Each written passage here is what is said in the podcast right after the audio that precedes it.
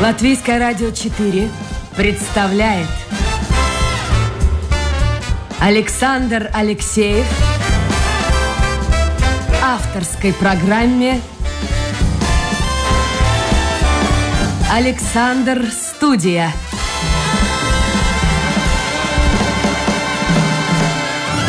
Здравствуйте, друзья! В эфире программа «Александр Студия». Как обычно, в это время с вами автор и ведущий Александр Алексеев. У нас эта неделя, это неделя путешествий. Вчера мы с вами были в Талсинском крае, сегодня покидаем Латвию и улетаем далеко-далеко-далеко за пределы нашей необъятной родины. Сегодня мы будем с вами гостить в Китае, узнаем, чем живет эта страна. Вообще такая парадоксальная история.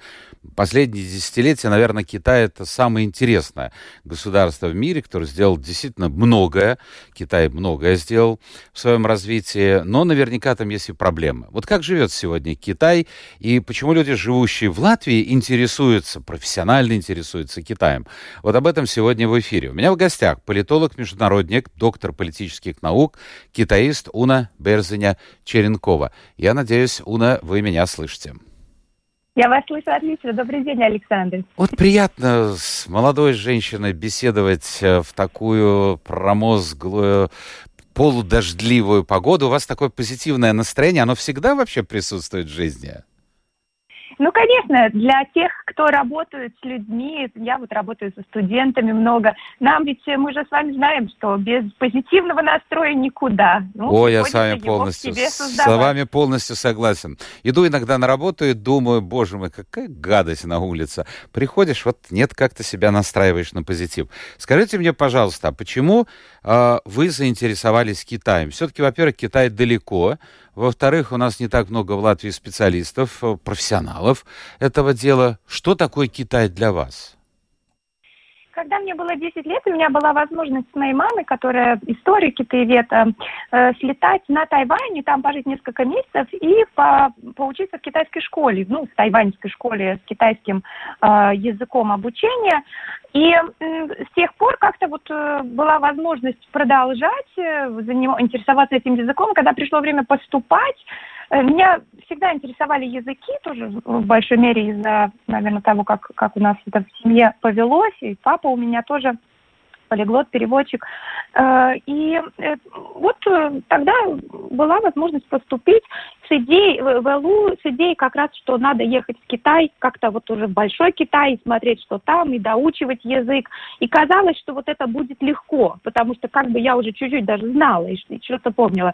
А уже дальше уже дальше стало ясно, что одним языком далеко, ну, на одном языке далеко не уедешь. Нужна какая-то э, строгая научная такая рамка, и э, для меня это стали международ... этим стали международные отношения. Понятно. А вот сейчас вы наверняка тоже слышали, очень часто люди говорят, что, конечно, надо знать э, значит, латышский, русский здесь в Латвии, английский, ну без этого никуда. А вот следующий, четвертый язык, он должен быть, многие так советуют своим детям, китайский, потому что за Китаем будущее, прежде всего экономика там очень быстро развивается. Как вы к этому относитесь? Действительно это так? Э, мне кажется, что это зависит от ниши, в которую э, человек метит потом своей профессиональной, э, профессиональной жизни. Скажем так, если его работа э, будет связана, например, там, с экономикой Китая или политикой Китая или каким-то другим аспектом, то, конечно, язык помогает. Э, но нужен ли язык всем? Я считаю, что нет. В конце концов, Китай в последнее время очень активно развивает э, политику, стратегию дискурсивной силы, э, вкладывает в то, чтобы на международных языках была информация о, об этой стране, ну и, скажем так, такой точки зрения, точка зрения пекинская была представлена. Поэтому я считаю, что, наверное, китайский язык ста, мог бы стать международным и мировым только если Китай бы был открыт Э, и если этот язык бы был шире, чем только вот э, применимым китайской реальности. А сейчас это еще не так. А если люди, живущие здесь в Латвии, кстати, многие уже делают, пытаются это делать, хотят прежде всего предприниматели выйти на китайский рынок, это же совершенно нам непредставимое количество людей, живущих в Китае, по сравнению с нашими неполными двумя миллионами. А, наверняка они там столкнутся с очень многими проблемами. Я знаю одного дизайнера одежды, который, ну, на его взгляд, очень хорошо начинал, но потом его насколько я помню, кинули. Просто вот, вот э, он не знал особенностей, он подходил с европейской точки зрения к ведению бизнеса в Китае, и все закончилось весьма плачевно, он вернулся обратно. А насколько реально вообще нашему бизнесу проникнуть на китайский рынок? Ну да, вы, вы совершенно правы, Александр. В начале 2010-х мы как-то о, о, мечтали общей мечтой, были связаны общей мечтой о, о, необъятном китайском развивающемся рынке. И если каждый из них купит по одной банке шпрот, то, то мы разбогатеем. Но, конечно, сейчас мы видим, что особенно начиная с 2018-2019 года э, очень много тоже говорим о рисках, которые э, присутствуют в сотрудничестве с Китаем. И Самый большой аргумент, конечно, такой, что даже во время такой очень сильной политической а, воли и, и политического благ, благожелания, которое э, длилось с 2012 года по вот, ну, фактически 18-19, э, ничего особенно не произошло. Почему? Потому что нашим э, компаниям тяжело войти на китайский рынок. Э, всегда классический вопрос о объеме, значит, сколько вы можете там, там произвести. Но на самом деле дело даже не в этом, потому что законы были такие, что э, э, крутить как хочешь, нужен местный партнер, а с местным партнером не всегда легко. Местный партнер может решить, э, а зачем ты мне нужен, да, в тот момент, когда он получает либо технологию, либо э, сам продукт, или уже как-то бренд э, себя зарекомендует на рынке. И действительно таких историй много, когда бизнес-отношения не, ну, скажем, ну, несут разочарование второй стороне. И я хочу сказать, что, конечно, это, если еще более расширить фокус, это связано тоже с китайским обществом как таковым а, а недостатки социальной солидарности между членами общества. А, а что вы имеете вот в виду, вы... вот социальная э, солидарность? Вы знаете, классический пример, конечно, что мы готовы сделать ради э, незнакомого человека на улице. Вот э, ситуация, которая потрясла Китай, наверное, какое десятилетие назад, это было, когда э, ребенок выпал из машины, малыш, там, два, наверное, года, и э, несколько других машин по нему прокатились, никто даже не подошел, ребенок погиб, потому что люди просто не верят, что это действительно реальная трагедия, а им кажется, может быть, это какая-то... Э, какой-то обман, да, какой-то, э, ну, э, так, такой схема, чтобы из меня выколотить деньги или еще что-то, да, и, и эта история э, начала огромный разговор о том, что действительно человек человеку волк немножечко в этом обществе, э, нет солидарности не э, по, э, классовой, нет солидарности возрастной, хотя китайское общество в сильной мере строится на, на возрастной Я вот как раз вы меня удивили, потому что мне казалось в моем представлении, что Китай это страна, в которой очень э, доброжелательно относятся к старшему, например, поколению, уважают э, руководство. То есть существует какая-то иерархия, ну а внутри семьи там вообще идеальные отношения. А тут, оказывается, все не так просто. С одной стороны, конечно, иерархия существует. И это тоже такой ну, концептуальский подход, который, конечно, хорошо потрепали в 20, во время 20 века.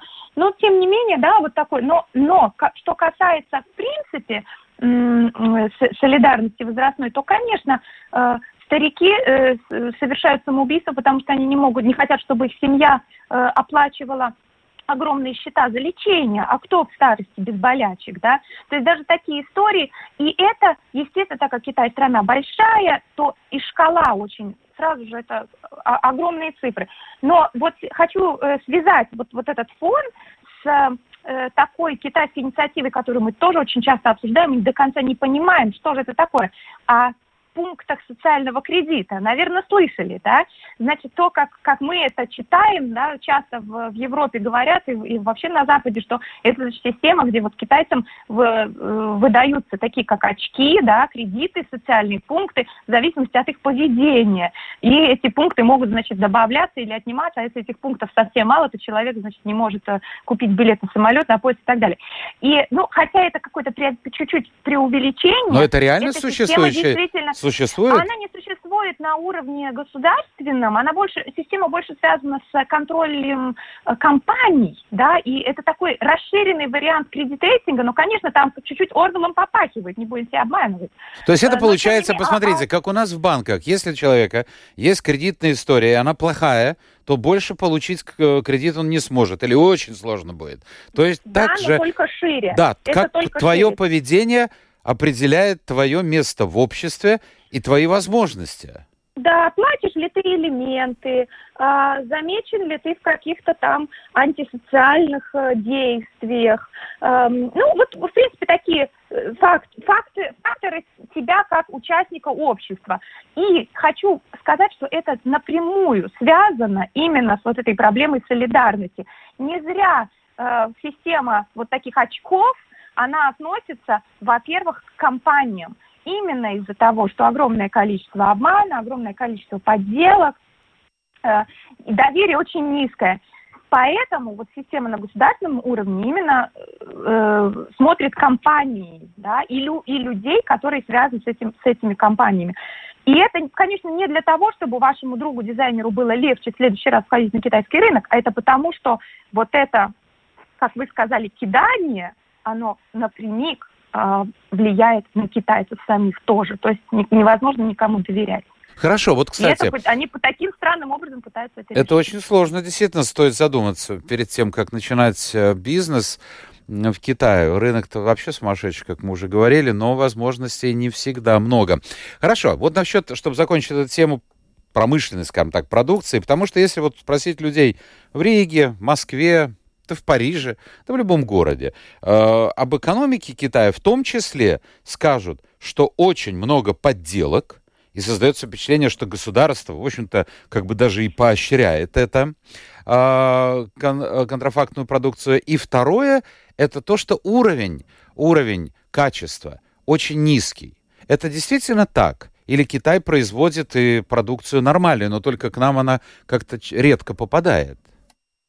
Ну, я хочу сказать, что эта позиция, наверное, э, выросла из ранних э, э, ранних методов сотрудничества вот реформы от политики реформы открытости.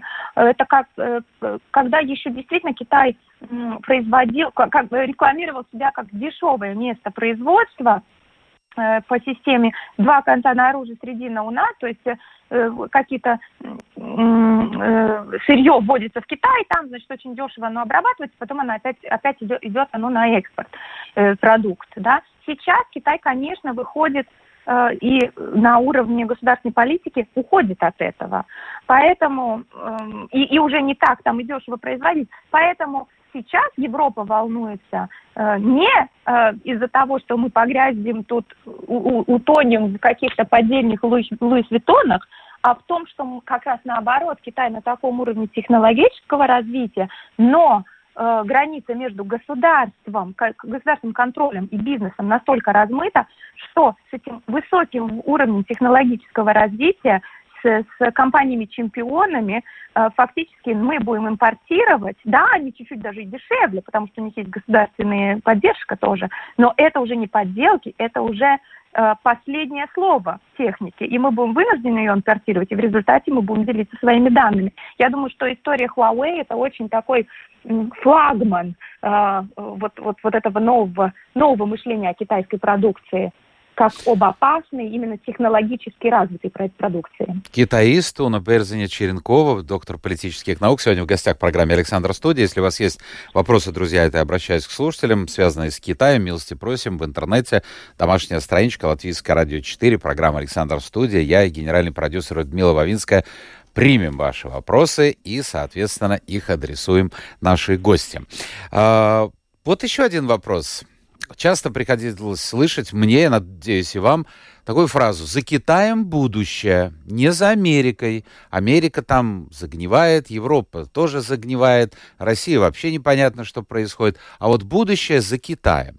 Насколько это верно? Да, вы знаете, политолог больше всего боится вопросов про будущее, потому что у нашей науки не очень хорошие результаты по прогнозу будущего. В конце концов, редко кто в, в конце 80-х мог э, сказать, что развалится Советский Союз. Да? Это даже был такой кризис в науке. Но при этом, при всем, все же попробую. Хочу сказать, что э, я вообще верю в институты, в институции. Да? Вот, вот это моя такая, ну, позиция, что я считаю, что неважно там, э, какая страна, какого цвета и, и на каком континенте, вопрос, э, насколько эффективны институции. И, и опять же, я считаю, опять же, мы должны всегда говорить, э, от, откуда мы, да, откуда ноги растут. И я считаю, что наша система с точки зрения контроля институций, ну, очень неплохая, да, совсем даже. А в Китае проблемы, потому что когда выстраивается вот такая абсолютная вертикаль э, государственная, где, значит, партия на первом месте и где нет э, каких-то таких вот размерных э, способов э, как-то, ну, скажем так, непослушания или, или протеста, или даже э, как, как мы по-русски называем, whistleblowers, да, это когда ин, информацию э, человек, значит, говорит, как это, э, вы мне помогите, Александр. Ну, информацию, когда, что вы имеете в виду? Э, ну вот когда э, есть какая-то информация, да, и человек ее э, подает во вред, например, своей организации, но из каких-то побуждений гуманных. Ну и вот в Китае нет таких систем. Траукшность Starlight по-латышски, whistleblowers по-английски, извините меня, пожалуйста, что не знаю по-русски. Но э, в Китае... Человек, который. Э, поднимает или, э, ну, скажем, включает тревогу по поводу каких-то нарушений, каких-то проблем. Ну, такое бывает. Кстати, в Америке, ну, послушайте, да. в Америке э, пример, пожалуйста, раскрывают какие-то секретные материалы или полусекретные материалы о действиях спецслужб, и этот человек преследуется законом. Конечно, естественно, но видите как, я не говорю сейчас про Америку, я говорю именно про Китай. И ситуация с ковидом показала, э, что очень часто, когда человек, когда человек действительно добросовестно находит информацию, которая может помочь обществу, и он видит, что его прямые начальники из-за страха, потому что не хотят по шапке получить от своих выше, вышестоящих, или боятся, что это как-то испортит их карьерный путь, что они этой информацией не делятся. Я здесь, конечно, говорю про Ли Вен да, который э, начал э, замечать признаки COVID-19. Э, и этому человеку некуда деваться. Хотя он профессионал, он медик, он видит, что это тут нечисто, а его никто не слышит. Ему некуда деваться, и его потом еще за это преследуют. Да? Понятно? И, и вот это показывает, что институционально Китаю эту проблему надо решать потому что иначе, и да, они пытаются, они думают, что с помощью высоких технологий такого надзора они смогут решить, но я все же, мне опять же кажется, что это довольно такой, ну, страшный путь. В то же самое время я не согласна с с установкой, что Запад поднимает и, и, и, и пропадает. Конечно, в Америке проблемы есть, мы все о них знаем, но все же это довольно самокритичная культура, и это ситуация, где об этих проблемах можно говорить. Э, то же самое и у нас, да. И, кстати говоря, у нас тоже за, за, за годы Трампа, и сейчас Байден тоже не слишком помог с Аукусом. Эм, э, у нас у Европы с Америкой тоже кризис доверия есть. Но все же, тем не менее, это совсем другого уровня диалог. И поэтому и это все же такие, как группы единомышленников по ценностям. И поэтому э, Китай не сможет стать руководящей э, силой на уровне Америки или, пере, или выше, чем Америки, если он не сможет создать такие же группы единомышленников. Китай пытается это сделать и с помощью м, пояса и пути, такой инициативы, которая объединяет как бы Евразию, да, и вообще фактически весь мир, кроме Америки, да, так, так, так, такая задумка.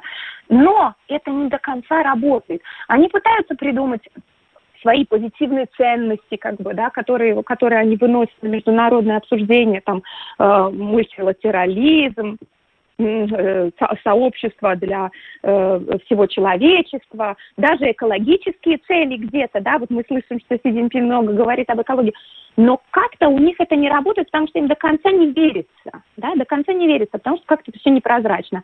В конце концов, Китая боятся не только демократии, не только Запад, Китая боятся все том числе и Россия.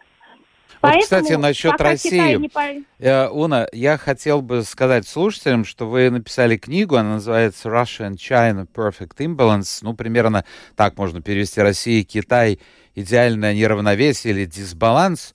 А, вот интересно отношение Китая и России. Конечно, можно говорить очень много. Эти отношения, они очень волнообразны. Были даже песни про дружбу между Китаем, ну, в свое время, э, и Советским Союзом тогда. Потом был остров Даманский, потом многое что было. Вот последнее время, вот где-то, я не знаю, год, может быть, как-то стихли дружеские такие э, проявления со стороны России по отношению к Китаю. С чем это связано, не знаю. Но совсем еще недавно э, Путин пытался, ну, как бы отходя немножко, так отталкивая Запад, в том числе Соединенные Штаты Америки, сблизиться с Китаем. Получилось ли это или, или что-то произошло?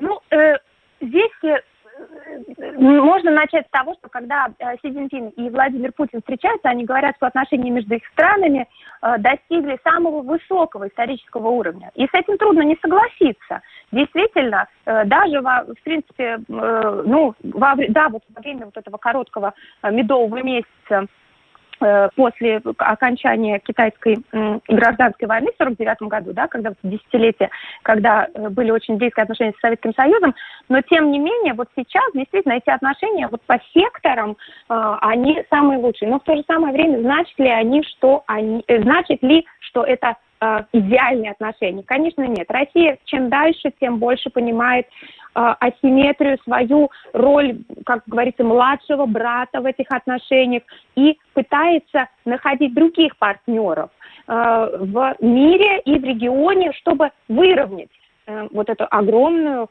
э, нависающую тень Китая. При этом, да, у России с Китаем хорошие отношения на политическом уровне, но, во-первых, это не страны-союзники – Китай очень четко каждый раз напоминает, когда визиты э, китайского министра иностранных дел, э, советника Вана И, например, он напоминает России, что Китай в союзы не вступает. Хотя это не совсем правда. У Китая ведь есть военный союз с Северной Кореей, который все время продлевается. И Россия, в свою очередь, тоже, на самом деле, не мечтает о военном союзе с Китаем, потому что они не очень хотят, чтобы их втягивали бы в чисто китайские территори... территориальные проблемы. И поэтому надо сказать, что э, сейчас отношения Китая и России, они такие осторожно дружественные. Э, и вот э, даже те, кто прогнозирует, что будет военный союз, ну абсолютно с этим не согласна. А кто больше выигрывает от этого, ну, скажем так, улучшения отношений между Китаем и Россией? Одна или другая сторона, на ваш взгляд? У каждой из сторон есть свои цели и свои выигрыши, поэтому это и есть идеальное неравновесие. Для России важно показать, что э, страна не одна, что есть, э, что, что у нее есть э, союзники, единомышленники э, в отношении против в, в, Запада и в идеологическом смысле, в смысле полного, то есть и Россия, и Китай объединяют то, что обе страны э, преследуют такую позицию абсолютного, безоговорочного суверенитета национального. То есть мы делаем полностью, что хотим. Интернет заканчивается на границе, да, интернет точно так же, как любое другое что-то, это, это, это, это национального уровня вопрос. Эм, вот и на, на этом уровне совпадают отношения.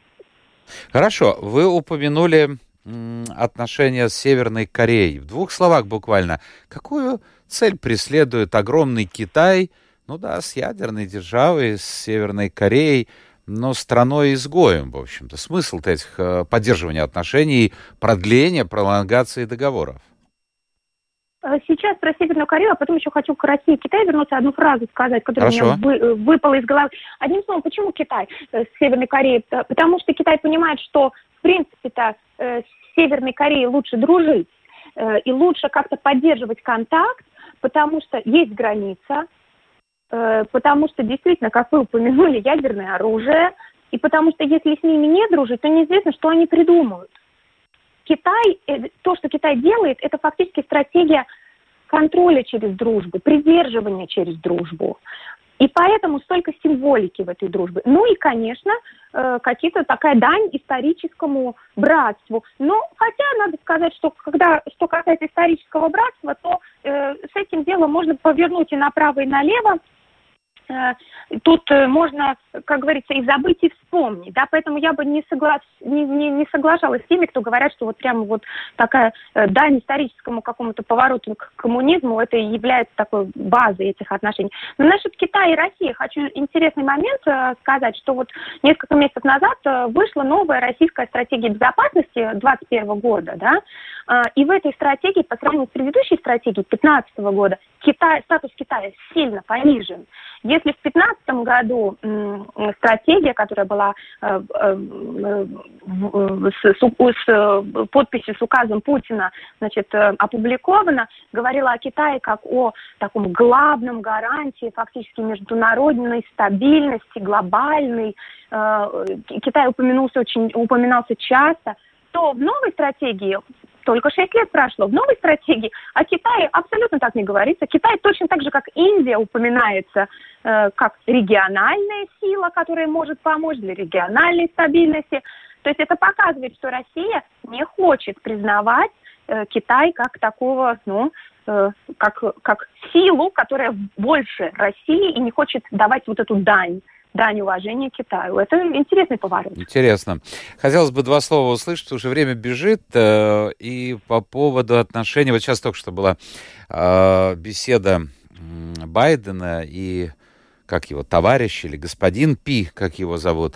Я уж не знаю, кстати. А, кстати, а как это, господин у них там обращается или товарищ? У них же такой интересный, в общем, соединение коммунистических каких-то идеалов, я не знаю, может быть, это просто на бумаге, и такой капиталистической реальности. А как там обращаются люди? Товарищ, господин? Вы знаете, и так, и так. Да? Для, для китайцев э, объединить необъединимое – это абсолютно э, легкая задача. Э, и причем вы говорите и капиталистического, и социалистического, а еще и традиционного, которое во время Си Цзиньпина все больше и больше предлагается как такой Китай, как такой клей для объединения китайского общества. Поэтому, да, и господин... Скрепы, и скрепы, как в России говорят. Так вот, а, интересно было а, услышать мнение по поводу Тайваня. Вы в Тайване а, были, вы имеете представление о том, что такое Тайвань? Это, наверное, я не был в Тайване, мне трудно судить, но потому что я слышал, мне кажется, это два совершенно разных подхода, э, хотя традиции, культура одинаковые. Вот будущее Тайваня. Вообще-то поговаривают, что Китай в состоянии военным путем решить эту проблему, и ни одна из стран, в том числе Соединенные Штаты Америки, особо не будут, ну, будут, конечно, заявления, но не более того. Как вы думаете? Да, вопрос, э, что будет с Тайванем, фактически открытый, э, потому что э, что будет делать Америка, ну, заявление Байдена, он пошел дальше, чем вот эта ранняя такая не до конца высказанная политика американская по отношению к Тайваню. То есть он сказал, будем защищать, но потом, может быть, потом дальше последовали заявления, что, ну, там все же в рамках вот американской позиции. Эм, хочу сказать, что сценария, по большому счету, три. Об этом все говорят, да, и сценарий такой, первый сценарий, Китай нападает Тайвань становится частью Китая, ну или как-то по-другому происходит там объединение, ну, допустим, гибридно, э, там как, какими-то там э, манипуляциями выборов, ну, что-нибудь такое. Ну, или там просто... Э, и, то есть это может быть и мирным путем, но фактически Китай э, становится уже де-факто э, э, частью ну, Китайской Народной Республики то, что, о чем они говорят, что они его и так им считают. Да. Второй сценарий – это там Тайвань э, э, заявляет о независимости, э, Китай не реагирует, да, ну, тут, конечно, сложно, это понятно, что это, скорее всего, так не будет, но вот есть такой сценарий, гипотетически мы должны выстроить, да. Э, и третий сценарий, и вот у нас там новая страна.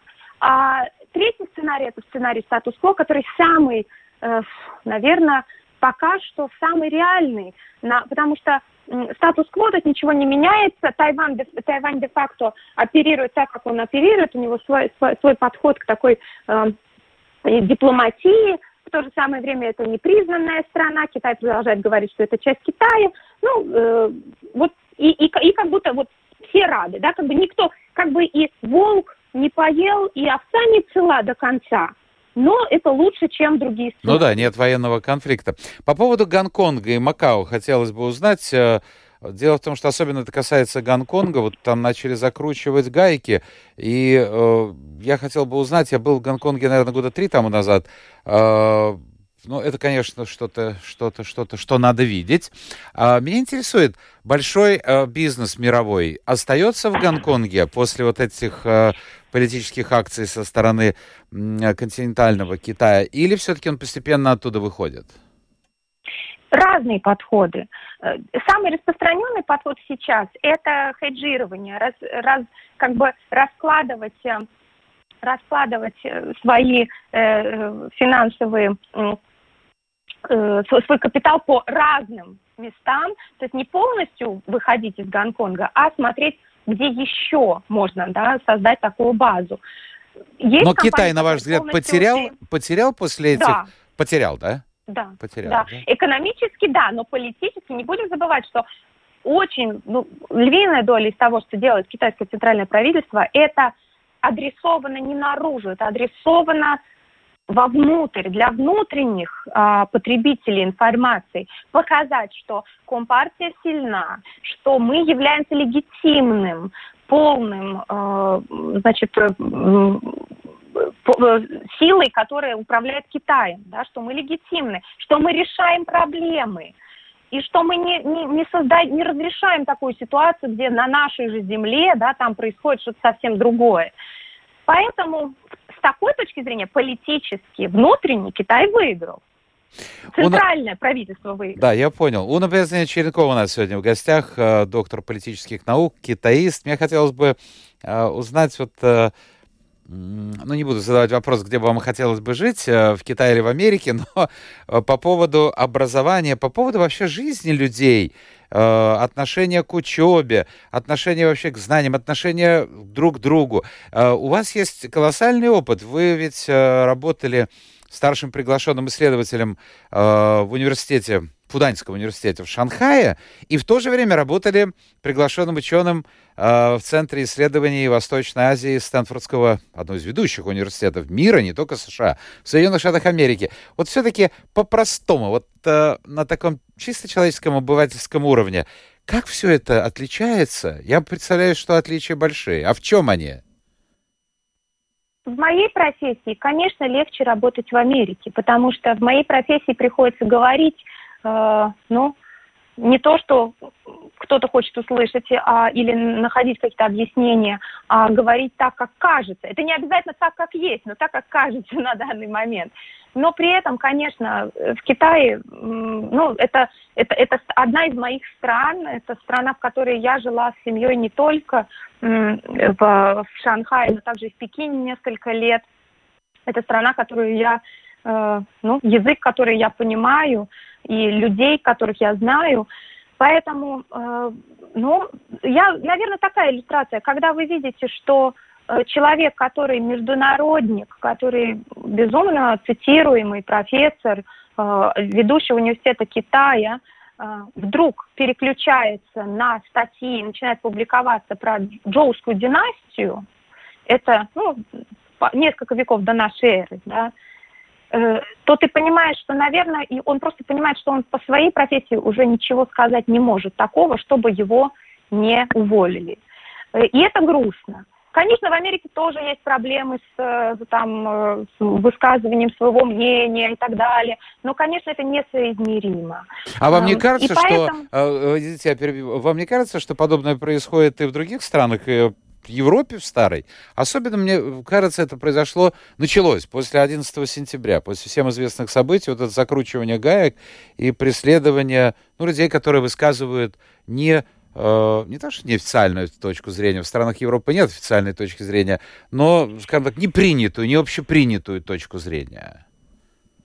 Мне кажется, что здесь это спектр и, и есть точки зрения, которые, да, то есть против них там какие-то принимаются меры, но в принципе абсолютно несравнимо. Э, это, это фактически это такой, это логический аргумент, который применяется, э, ну, авторитарными правительствами часто, ну, а посмотрите, что у вас. Ну, в конце концов, мы уже видели, что говорил Ван И э, и, и, и, и Ян Дечи в Анкоредже, в Э, Аляске, когда встречался с, американской, со своими американскими коллегами, да, как он говорил, как вообще смеете нас критиковать, посмотрите, что у вас творится. Но речь идет, во-первых, о спектре, то есть сколько э, разрешается, сколько не разрешается, и, во-вторых, о разговоре об этом, о дискуссии об этом и о независимой системе судов. Можешь ли ты потом доказать, что тебя уволили за то, что ты сказал что-то такое, что не хотел кто-то слышать? И да. здесь, здесь разница большая, и поэтому я этот аргумент не принимаю.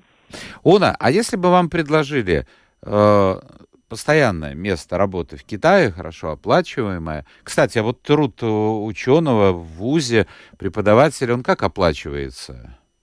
Насколько это соразмерно с теми же американскими зарплатами, латвийскими?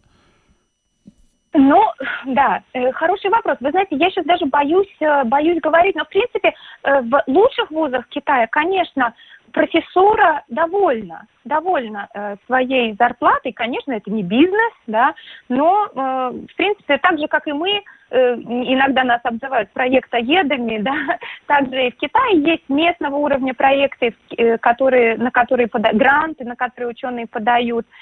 В Америке ситуация такая, что это зависит от статуса исследователя. Если это э, человек, который работает на э, уже на постоянном контракте, да, так называемый tenure, э, тогда действительно о, о своих о, о своем будущем можно не волноваться, но, если, но университеты очень часто поступают так, что они предлагают моим коллегам короткие контракты на год, на два. И эти контракты, может быть, даже и низкие, но в них нет стабильности. И поэтому, когда мы говорим о кризисе, э, оплачиваемости академического персонала, это именно то, о чем мы говорим, что человек живет от года к году, он не может начинать планировать семью, он не может планировать какой-то отдых или, например, э, закончить книгу или просто элементарно на год поехать куда-то в другой вуз поработать, просто потому что его кормят вот такими вот э, короткими контрактами.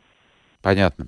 А, Уна, у нас время заканчивается. Много хотелось бы узнать и о вашей жизни. У вас очень интересная семья дети в литовской школе, дети когда-то знали китайский, начинают подзабывать, учились в Америке, тут английский. А, вот если бы я вас спросил, кто вы по национальности? Вот не, не то, что по национальности, кем вы себя воспринимаете? Вы знаете, я себя воспринимаю латвийкой, конечно, во мне тоже сильная латышская идентичность, но больше всего мне нравится, как на этот вопрос отвечает мой муж, когда его спрашивают, а ты кто? Он говорит, я рижанин. И я тоже хочу сказать, что я рижанка. А что говорят китайцы? Они для них вот то, что я китаец, это гордость или, или может быть, нет? Есть несколько уровней того, как по-китайски называется китаец. Есть э, принадлежность политическая, Чунгорин, это именно китаец из Китая большого. Есть принадлежность к китайской нации, э, Хуарен, которая, значит, обозначает, что это, это, это фактически говорят, что их 2 миллиарда, да, но это люди, которые там пятое поколение проживают в Индонезии, например, и так далее, да, это, это, это шире, чем китаец непосредственно, это человек с корнями. И поэтому есть и, и таких слов огромное множество. У них у всех есть очень, э, у них есть нюансы по уровню, насколько же человек себя ассоциирует Но они сами гордятся принадлежностью к Китаю или нет? И да, и нет. И да, и Те, нет. которые учи... Э, сейчас, конечно, система образования в Китайской Народной Республике очень настроена на то, чтобы такой патриотизм, национализм взращивать. И поэтому, конечно, э, дети ну, ну, мы это проходили в какой-то мере, да. Эм, и э, дети, да, они вот есть вот эта вот эта бешеная гордость, а мы, а мир не знает. Но, э, конечно, в кругах, с которыми общаюсь я, э, это аналитический подход, где э, из такой из тонкой самокритикой люди подходят к своему э, этническому такому, ну, к своей этнической принадлежности. Мы залезли уже за все рамки эфира. Но у меня еще один последний вопрос, на который я хотел получить достаточно короткий ответ. Я знаю, что вашим анализом пользуются издания, которые не нуждаются в каком-то комментарии, рекламе, такие как Newsweek, э, Wall Street Journal, Die Welt, Le Monde и другие. А вы читаете лекции, э, доклады в ведущих университетах мира. Вот отношения на Западе у людей, которые, перед которыми вы выступаете, с которыми вы встречаетесь. Отношение к Китаю настороженное, ощущение опасности, идущего со стороны Китая, или, может быть, такое ну, дружеско-безразличное. Вы почувствовали? В отли... это, э, очень отличается э, публика. Если мы говорим о стейкхолдерах, о людях, которые влияют на политику, то они должны отвечать на сложные вопросы, как же нам на уровне НАТО, на уровне ЕС, на уровне стран – э, создавать политику, форму, форму, формулировать концепцию по отношению к Китаю, они говорят о рисках, и они спрашивают о рисках. Э, в то же самое время академия, э, исследователи, интеллектуалы, конечно, говорят о примирении, говорят о том, что давайте не будем называть Китай а, противником и, и не будем, значит, вот так сами себя настраивать. Поэтому абсолютно разные. это все зависит от аудитории. Спасибо вам за участие в эфире. Впереди у нас э, праздничные четыре дня а, правда, программа «Александр Студия», друзья, выйдет в эфир не завтра, завтра праздник, послезавтра, в пятницу. А, Уна, я вам желаю успехов в вашей карьере. Было бы очень логично, если бы с праздником 18 ноября вы бы поздравили а, слушателей программа «Александр Студия» э, на китайском языке, если это не сложно. Хорошо. Ну, здорово. Я думаю, перевода не требуется. А, Уна Берзиня Черенкова, доктор политических наук, китаист, политолог-международник, была гостьей программы «Александр Студия». Спасибо всем тем, кто был вместе с нами. Завтра отдыхаем. Встречаемся в пятницу. Пока.